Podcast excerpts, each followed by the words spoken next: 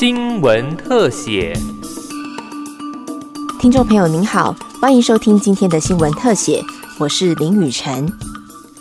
今年六月，刑事警察局破获企图走私闯关入境的毒品“喵喵”的化工原料。对于俗称“超级摇头丸”的“喵喵”，可能利用暑假期间卷土重来。高检署发布统计资料显示，今年一到三月已经有四十二人因为吸食新兴毒品死亡，其中食用超级摇头丸死亡就高达三十一人。更可怕的地方是，很多人会合并效期使用，致死率将近百分之百。不过，还有一种俗称“乖乖水”或“迷奸水”的加码氢基丁酸，因为无色无味，非常容易跟其他管制药物合并施用及滥用。目前在美国被列为第一级管制物质，在国内则被列为第二级管制药品及毒品，不论是买卖或持有，皆是处罚。不过，有立委指出，即使加码氢基丁酸已经被列为二级毒品，但在搜寻引擎上输入关键字，随处都可发现有卖家在卖乖乖水，任何人都可以轻易跟线上的贩售人员搭上线。卖家在对话的过程中透露，乖乖水加到饮料中不易易察觉，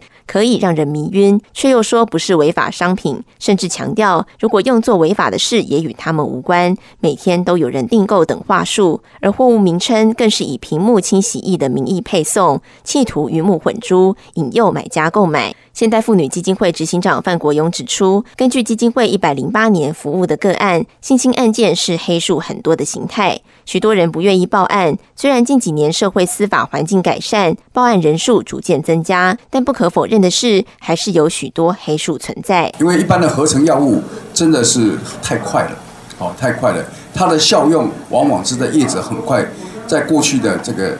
这个医疗经验里面，或者是他去取得这样的取得这样的一个一个一个药物，然后很快速的去推销。等到我们这个主管机关发现以后，那往往在立法的过程里面，确实都是会晚了一步。那虽然现在乖乖水是把它列为第二级毒品，好，但是在整个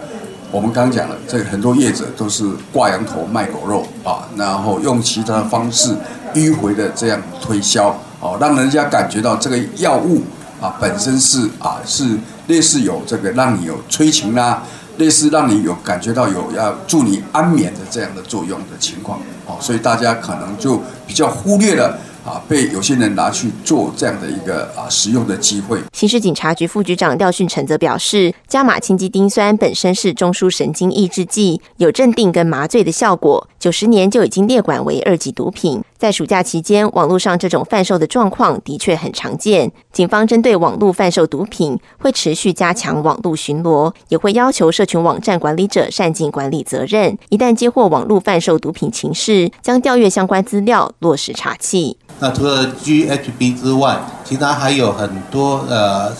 类似的新兴毒品的部分。那新兴毒品的部分呢，呃，一旦有发现的话，我们哈大概都会呃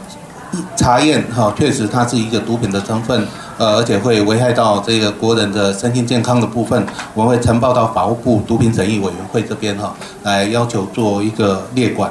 好，那大概呃我们会。呃，在暑假期间的部分呢，呃，特别在加强这样的一个作为，那我们也希望啊，那暑假期间哈，那个呃，如果呃这些学生或学校啊这边有发现相关的一个情资通报的话，我们一起合作，共同把这一个呃毒品呢，不要危害到我们的青少年。法务部检察司毒品科科长季志光则说明，现在是网络无国界的时代，许多网购可能是境外网站，但即便贩售的物质在国外合法，只要在国内是管制物。物品一入境就是违法哦，所以我是觉得这可能要呼吁国人不要说听信这个广告，轻信广告说这个一切合法，说没有问题。其实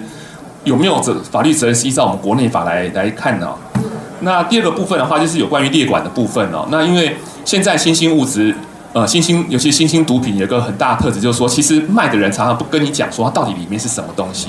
哦，所以这可能是 GHB，也可能是其他的物质。季志光强调，由于新兴毒品日新月异，今年一月公布修正的《毒品危害防治条例》已经放宽毒品审议，下半年将加速召开审议委员会，通过新兴毒品的列管。同时，也呼吁民众对于不明来源的物品，尽量不要去碰，否则可能会牵涉刑事责任。